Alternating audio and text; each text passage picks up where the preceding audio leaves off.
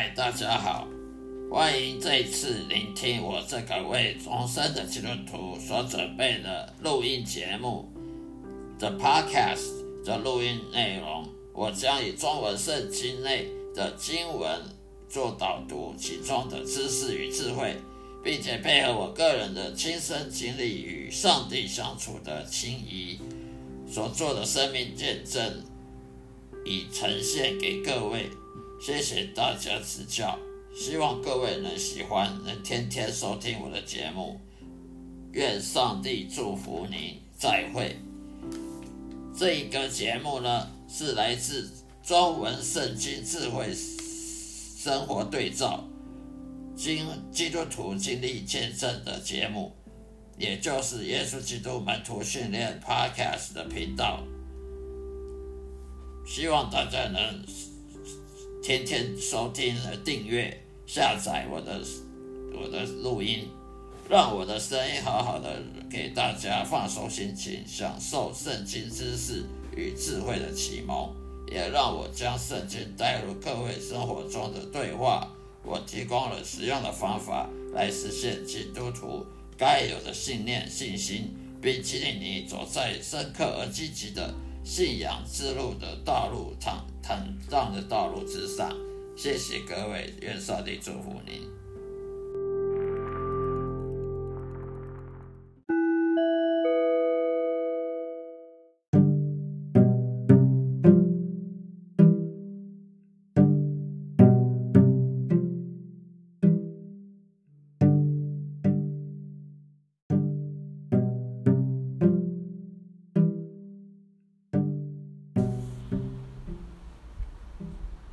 大家好，各位族内的弟兄姐妹们，平安喜乐。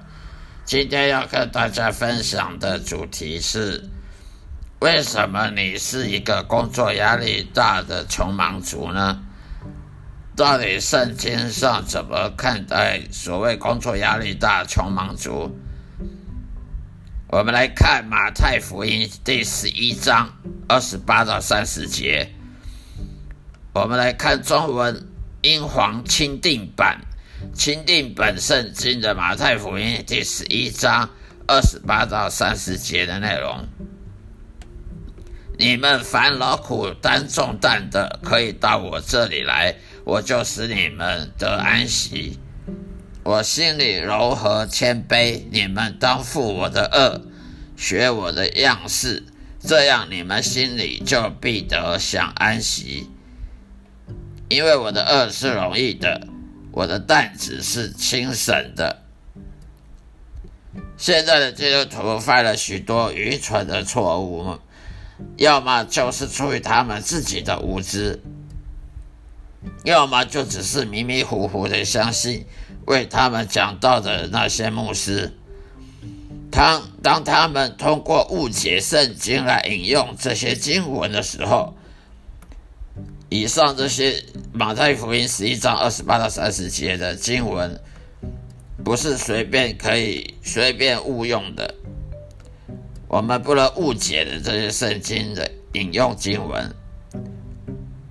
当那些牧师呢随便引用经文，却相信自己选择相信要相信的东西，那么就可以，于是就可以很武断的论定，以为说。如果要卸掉我们劳工的负担，要卸掉我们劳力的负担，就只要叫教友按时去教会付出十分十一奉献，十一奉献，每天读读圣经，呃，礼拜天来教堂参加主日敬拜，那么他们所有的重担就像魔法一样的被解除了。其实没有这么这么简单的。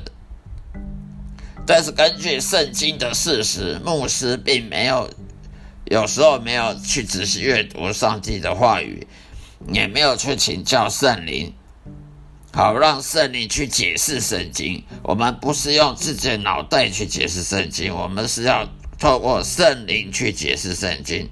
如果我们用我们的脑袋去头脑去解释圣经的话，那就是自己自己要相信什么就自己解释什么。这样子是落入一个圈套。反而牧师却只相信自己神学院学习的学术知识而已。所以，我们解释圣经不能靠神学院的那个学术知识，而是要靠圣灵的知识跟智慧。